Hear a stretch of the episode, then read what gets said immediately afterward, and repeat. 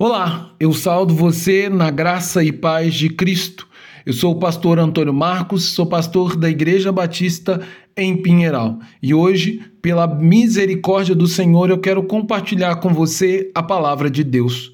No tema Devocional Apóstolo Paulo, Vida e Obra, no título Uma Vida pela Fé, parte 2, no texto que se encontra em Atos capítulo 21, do verso 12 ao 14, que diz: Quando ouvimos essas palavras, tanto nós como os daquele lugar rogamos a Paulo que não fosse a Jerusalém, mas ele respondeu: O que estão fazendo ao chorar assim e partir meu coração?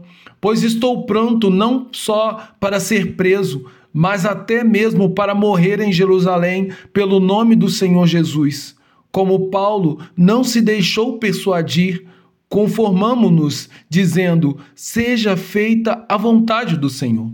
Muitas pessoas, na sua forma de viver, adotam uma postura de vida, de viver e agir conforme as circunstâncias. E assim, sua vida não tem um propósito definido, um rumo estimado. Essas escolhas e decisões se baseiam naquilo que lhes parece melhor e seguir no caminho que lhes apresenta menos desafio. No entanto, ao olhar para a vida e obra do apóstolo Paulo, nós somos levados a perceber que a vida do verdadeiro cristão não deve ser assim, mas todo crente é convidado a viver por um princípio completamente diferente, algo muito mais nobre, chamado uma vida pela fé. Assim, depois do apóstolo Paulo ouvir as palavras ditas pelo profeta Ágapo acerca de como seria tratado de forma hostil e violenta por parte dos judeus em Jerusalém, e tendo os irmãos que estavam com ele rogado de maneira insistente que ele não seguisse para o lugar onde lhe aguardava tão grande sentimento, Paulo ficou profundamente emocionado com o choro e a palavra que fora dita pelos irmãos, que desejavam preservar a vida do apóstolo. Mas ele não se deixou conduzir pelos sentimentos e emoções mesmo tendo reconhecido que o seu coração estava partido. A maior, a maior ainda era a sua resolução de fé de viver segundo a direção do Espírito, para então cumprir a vontade de Deus para a sua vida. Assim, perante todos os seus irmãos, Paulo mais uma vez deu um emocionante testemunho de fé, onde ele disse: Eu estou pronto, não somente para ser preso, mas também para morrer em Jerusalém pelo nome do Senhor Jesus.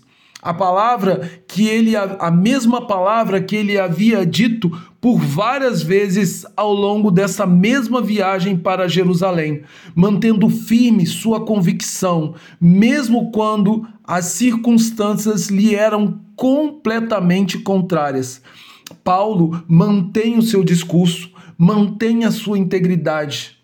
Assim, a grande lição de Paulo no caminho para Jerusalém que nós devemos aprender é que o verdadeiro cristão, a verdadeira vida cristã do indivíduo que é conduzido pelo Espírito, ela não é feita pelo um único ato de fé na ocasião da conversão, onde o indivíduo entrega a sua vida nas mãos de Jesus mas a verdadeira vida pela fé é aquela que acompanha, que acompanha o indivíduo todos os dias, em todas as circunstâncias. Portanto, vida cristã é manter o compromisso com Cristo e com o Evangelho de Cristo todos os dias, onde sempre estamos seguindo para Jerusalém, que simboliza de alguma forma o centro da vontade de Deus para as nossas vidas.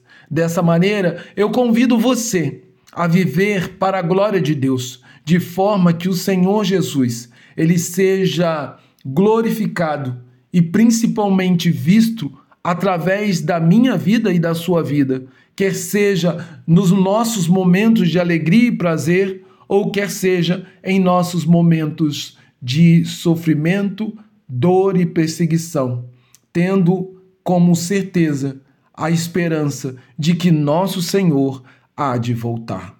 Por isso, a minha oração é que possamos viver pela fé no Filho de Deus, de maneira que ele seja o nosso maior tesouro e a nossa fonte de esperança. Minha última oração é que o nosso testemunho não mude segundo as circunstâncias, mas que o nosso testemunho seja sempre o mesmo, um testemunho que aponta para Cristo, um testemunho que fala de Cristo. Que as nossas palavras não, não mudem conforme as circunstâncias, mas elas sejam sempre firmes e, e sempre é, a mesma, porque Jesus está conosco e a vontade dele precisa se cumprir. Agora, que o amor de Deus Pai que a graça do Deus Filho e que o consolo do Espírito seja em nós e através de nós, de maneira que nós, em tudo, glorifiquemos a Deus. Amém.